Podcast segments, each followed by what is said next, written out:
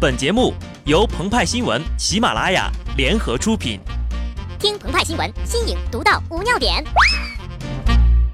坤是你吗？坤，去吧，精灵球！Pokemon get 最近呢，鹏鹏用他发达的互联网技术，提前下载安装了《精灵宝可梦 Go》，一款将 AR 增强现实技术和宠物小精灵角色设定结合的当红游戏。只要通过摄像头和定位技术，玩家就可以一边走在路上，一边呢从手机屏幕里发现并捕捉小精灵。这年头，谁还没有个情怀呢？一九九六年二月，口袋妖怪红绿在 GB 上发售，不仅创造了一款游戏挽救一台游戏机的神话，还给玩家们带来了一个经久不衰的经典游戏系列，培养了一代又一代的玩家。二十年之后呀。任天堂又带来了《精灵宝可梦 Go》，并迅速走红了欧美。这款游戏啊，之所以还没有在中国走红，是因为呢，目前下载注册需要一些不可描述的小技巧，服务器也没有开放。而就在昨天上午，中国部分地区解除了锁定。这不，鹏鹏和派派在办公室里啊，发现了一只难以置信的神奇宝贝。这款游戏到底有多火呢？澳洲有一些最先体验的玩家，为了收集小精灵呀，拿着手机是边走边傻笑，然后情不自禁地闯入了一些禁区。比如说，等等等，停住！你为什么要进女厕所呀？警官，你信不信里面有个皮卡丘？此时此刻的澳洲正值冬季，一大波训练师裹着棉猴，揣着手机在街头到处溜达。不管是街头还是巷尾，不分白天或是黑夜，就算是墓地呀，也要去一趟，说不定里面有鬼系小精灵呀。于是乎，我们大概知道了，同一个世界，同一个健身 APP。但是要问我们最喜欢的口袋妖怪是什么，那必然是呆萌呆萌的鲤鱼王了。那天。当我们在电影院里欣赏一部超级无敌感人又美轮美奂的动画巨制时，手机提示，一只鲤鱼王出现了。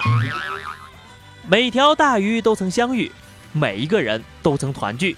于是接下来就上演了文章开头的一幕：我们收服了一只鲤鱼王。从此，我们开始了关于一条鱼的养成。我希望你能长大，长得比精灵球还大。整个黄浦江都装不下你。为什么我们喜欢鲤鱼王呢？因为鲤鱼王呀，他不做作，不矫情，不瞎搞。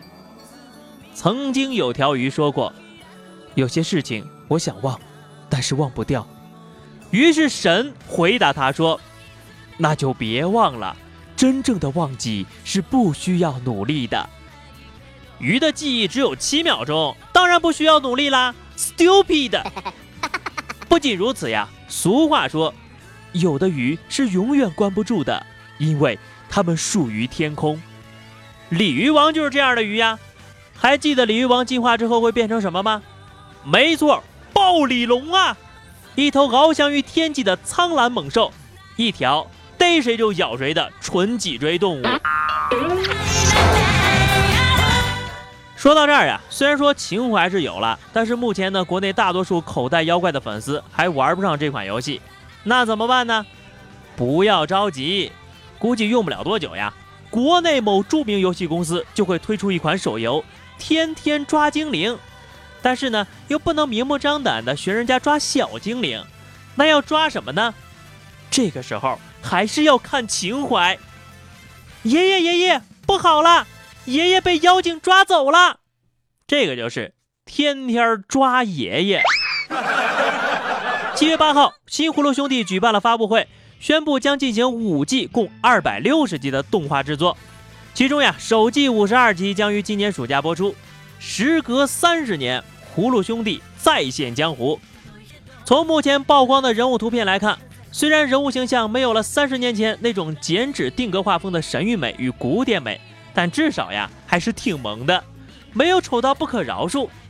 而对于那些评论“七个大头娃娃凑一棵树”上的网友们啊，我们只想说：国产的你还喷，你知道人家有多努力吗？批评归批评啊，十二年对于一个人，对于一个团队有多么重要？这期间，这期间，他们走走停停，经历了多少挫折和失败，品味了多少泪水和苦涩，这些呀，都是常人无法想象的。而今天，人们纷纷买票为他们而流泪，而他们也坚持到了最后。给我们带来无数的感动。没错，我们说的就是葡萄牙十二年后再进决赛勇夺欧洲杯的故事。好样的，葡萄牙！好样的，C 罗！好的那么以上就是本期节目的全部内容了。更多新鲜资讯敬请关注喜马拉雅澎湃新闻。下期节目我们再见吧拜拜。